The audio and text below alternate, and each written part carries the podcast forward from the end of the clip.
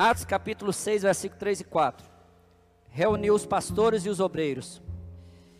E os pastores disse assim: Escolha homens cheios do Espírito Santo e de sabedoria.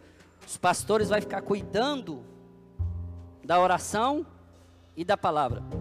Entenda, para o trabalho da igreja não ser enfadonho, para o trabalho da igreja não ser cansativo, para não desistirmos da nossa liderança da igreja, do trabalho da igreja, nós precisamos buscar em Deus e ser cheio do Espírito Santo. Não podemos ser qualquer crente, não podemos buscar é, é, a fazer a obra de Deus de qualquer forma. Eu sei, irmãos, observem aqui, que ser líder na igreja, de qualquer departamento que for, não é fácil. Precisa pagar um preço alto, sim ou não? Quem já foi líder aqui sabe disso. Imagina pastor também, né? Então, nós precisamos estar cientes que quando fazemos a obra de Deus, fazemos às vezes com, com dificuldade, com cansaço, temos que abrir mão de algum tempo, abrir mão de alguma situação, mas precisamos estar cientes que Deus tem o de melhor para nós. Saber que Deus ele tem o de melhor para a liderança. Saber que Deus tem o de melhor para cada crente que ama fazer a obra dele. Irmãos, observe os nossos departamentos: departamento de mulheres, departamento de homens, de jovens, de adolescentes, de crianças, louvor, família, casais, celeiro, culto da vitória, escola bíblica dominical, departamento de obreiros diaconisa, os IDs, a tesouraria, a cantina, a reforma da. Irmãos, é trem demais. É verdade ou não é? Vocês acham que eu conseguiria fazer isso sozinho? Eu e minha esposa? Não daríamos conta, nunca. Então você precisa, você que é líder, se fortalecer, porque a obra de Deus precisa de você. A obra de Deus precisa das suas atitudes. A obra de Deus precisa da sua força. Eu estava observando e nós precisamos mudar essa cultura nossa, irmãos. E eu disse para os irmãos que nós estamos aqui como pastores, não é para ser mais um pastor. Eu não aceito isso na minha vida. Eu já disse isso no domingo passado. E nós não queremos que esta igreja seja só mais uma igreja. Não, não, não. Não aceito isso. Nós somos a igreja. Que faz diferença. Que há resultados. Resultado na vida dos irmãos. Irmãos, não adianta você vir para a igreja e viver uma vida destruída. Não está tendo resultado? Precisa ter resultado? Vira para o teu irmão diga para ele assim: ó, tenha resultado na sua vida. E observe aqui, os pastores, eles dedicam a oração. Vocês são testemunhas. Nós estamos aqui clamando a Deus, orando a Deus, buscando a Deus em jejum, em oração, em campanha, porque eu creio no agir poderoso de Deus. Porque senão não compensava, irmãos, você está aqui sentado ouvindo o pastor falar quase uma hora. Se você não pudesse entender que Deus, ele tem a predominância, o poder, a autoridade sobre a sua vida, sobre a sua casa. Agora, eu estava vendo alguns detalhes, vou falar aqui só um ponto para vocês entenderem a seriedade. Entendam, eu não estou chamando a atenção da igreja. Eu estou colocando um ponto para que você reflita. Os amigos que estão aqui nesta noite, entenda. De vez em quando o pastor pega um domingo aqui para dar um direcionamento para a igreja. Já é o segundo, né? Observe. Quinta-feira que teve uma pregadora conhecida que de fora a igreja estava lotada, cheia. Ou seja, você conseguiu vir, você pôde vir, você esteve na igreja, você veio adorar a Deus. Na outra quinta que já não tinha o pregador famoso, ou a pregadora famosa, veio a metade do que tinha vindo do outra quinta. Aí eu pergunto: aonde está a essência do teu culto a Deus? No homem ou em Jesus? Você se esforçou para vir para ver alguém, mas não se esforça para vir adorar Jesus, sabendo que Jesus está acima de tudo. Foi só um ponto. O outro ponto é o seguinte: tem muitos casais passando tanta dificuldade, problema, isso é geral. E a igreja faz, a igreja tenta realizar, a igreja faz encontros de casais, a igreja faz palestra, e de repente, nós que temos aí mais de 50 casais, vem 20 casais. Né? Então, irmãos, nós precisamos valorizar esses pontos. A igreja, para fazer resultado na sua vida, precisa que você participe e que você adentre nos trabalhos da igreja, principalmente nos trabalhos espirituais.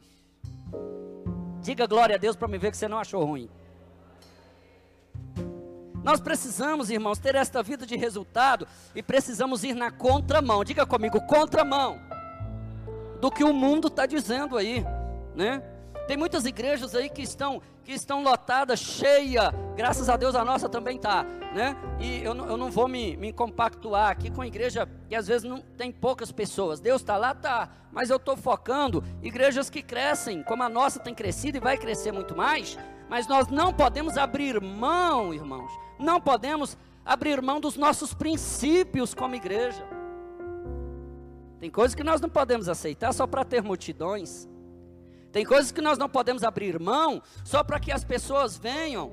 Não, nós não podemos. Nós estamos pregando aqui um Jesus verdadeiro, uma palavra que faz efeito na nossa vida. Com quantidade de pessoas ou não, a palavra de Deus não pode mudar. E a base para o crescimento da igreja é oração, é palavra, que é isso que eu estou fazendo aqui hoje, e oração da igreja. Jejum. Como disse o nosso coordenador, pastor Abigail Filho, o pastor que não ora e não, e não lê a palavra, a igreja não cresce. Agora, o pastor que quer crescer não precisa ficar buscando novidade lá fora, ele basta orar e pregar a palavra. Nós precisamos vivenciar o que a palavra de Deus nos ensina. E nós precisamos, irmãos, estou finalizando que eu quero orar com vocês. Odiar o pecado, porque o pecado nos afasta de Deus. Vira para o teu irmão, me ajude aí. Diga para ele assim: o pecado te afasta de Deus, você sabia? O pecado te afasta de Deus a empresa não vai para frente, o casamento não vai para frente, a, a, igreja não vai para frente, o ministério não vai para frente, nada dá certo, por quê? Porque o pecado nos separa de Deus, e nós precisamos, irmão, ter o diabo como nosso inimigo. Entenda, observe, que o diabo, ele está, olhe, olhe para mim, todos agora, eu quero entrar em uma batalha com você agora, você também, amigo, que está nos visitando aqui hoje. Observe, o diabo está destruindo a sua família. O diabo está destruindo a sua casa. O diabo está destruindo a comunicação sua com seus filhos. O diabo está levando seus filhos para o mundo. O diabo está colocando seus filhos nas drogas, nos vícios. O diabo, ele está te colocando longe de Deus. O diabo está colocando enfermidade sobre a tua casa. O diabo está querendo ver a falência da sua empresa, das suas finanças. O diabo, irmãos, está destruindo as pessoas ao nosso redor. E o diabo, obreiros, está destruindo a vida espiritual dos crentes. E você não está fazendo nada.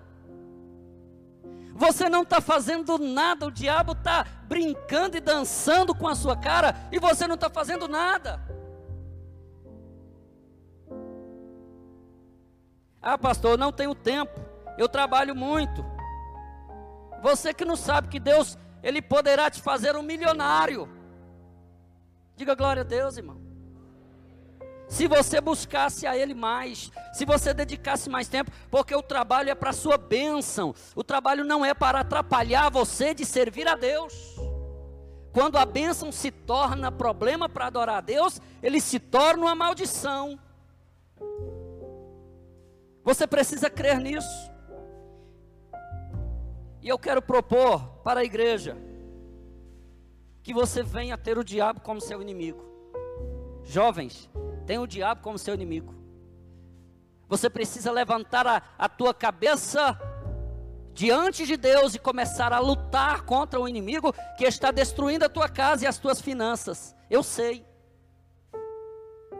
Você precisa lutar, irmãos. Não ter uma, um, uma vida cristã vazia, seca, medíocre. Não aceite isso.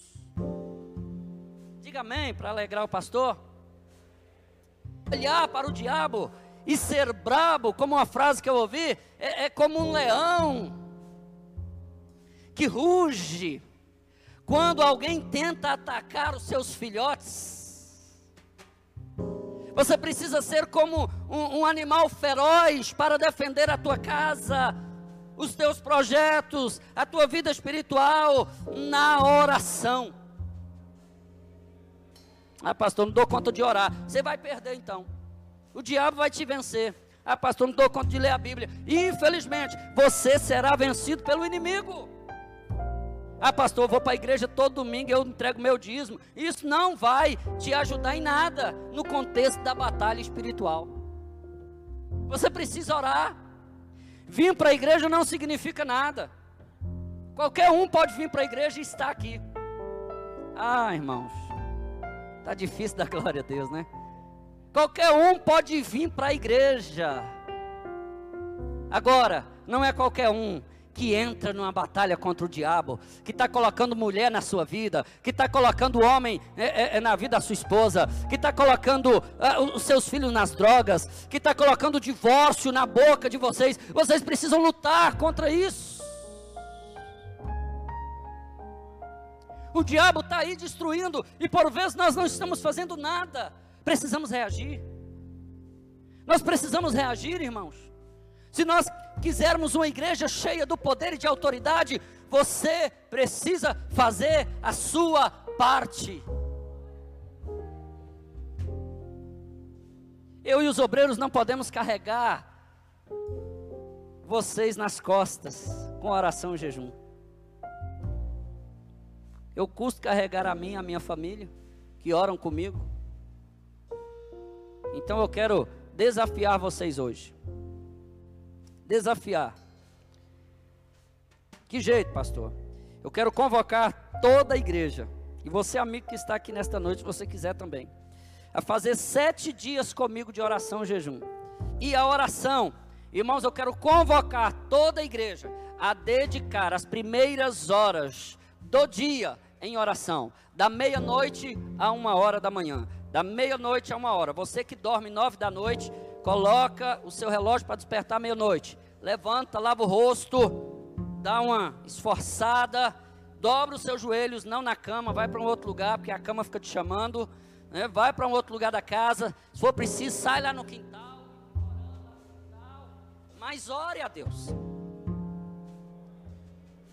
Eu quero desafiar você a vir lutar comigo, que mais toria lá, Siúria. E eu quero impulsionar, porque às vezes sozinho, sem propósito, sem projeto, você não consegue orar, mas vai ter toda a igreja orando com você. À meia-noite nós vamos estar clamando a Deus. Uma hora, da meia-noite a uma hora. Isso não é nada, irmãos. Não é nada. E nós vamos lutar contra Satanás. Você precisa lutar pela tua família. Você precisa lutar pelos teus filhos. Você precisa lutar pela tua casa. Esses dias eu fui orar por uma criança que na hora que eu estava orando por ela, ela ficou endemoniada. Uma criança. E nós precisamos lutar pelos nossos filhos. O diabo está agindo e você está aí, às vezes desapercebido, desapercebida, dormindo.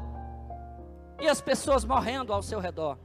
Eu quero convidar você a se colocar de pé. E eu quero orar por você agora a boca no pó, clamando a Deus, de joelhos ou de pé, clamando ao Senhor pela causa que está sendo impossível na sua vida. Ah, irmão, eu tenho certeza que Deus irá responder. Ah, eu creio verdadeiramente que Deus irá responder. Eu creio poderosamente que a palavra de Deus, ela vai agir na sua vida. Quando você ler o evangelho de João, você vai sentir o poder do Espírito que mandará, Senhoria, de Deus agindo na tua mente, trabalhando na tua fé, trabalhando no teu ânimo, e você será uma pessoa fortalecida